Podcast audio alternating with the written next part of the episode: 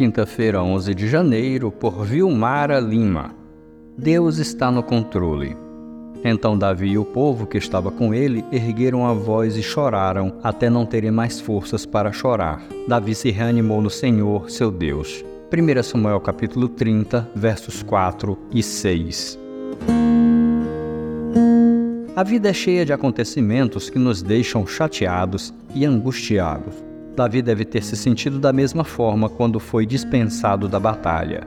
O que ele não sabia é que aquela dispensa foi a melhor coisa que poderia ter lhe acontecido naquele momento. Aborrecido com os líderes filisteus, ele não imaginava que aquela atitude hostil para com ele seria, na verdade, uma bênção na sua vida. Sempre que circunstâncias contrárias se levantam diante de nós, precisamos crer que o Senhor, soberanamente, está escrevendo e dirigindo nossa história ainda que não entendamos.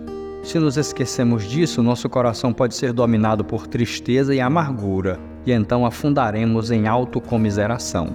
Quando passar por situações que estão além da sua força e entendimento, chore, leve diante de Deus sua dor, mas busque se fortalecer nele. Busque nele sabedoria para aprender a como passar pelo sofrimento, lembrando-se sempre de que o Senhor está assentado no seu alto trono, agindo para o seu bem mas também está muito próximo a você, à distância de uma oração. Você pode confiar que não ficará desamparado um segundo sequer. Pode confiar que a graça de Deus o alcança onde você estiver, como estiver, com quem estiver, passando pela experiência que for, todos os dias, o dia inteiro.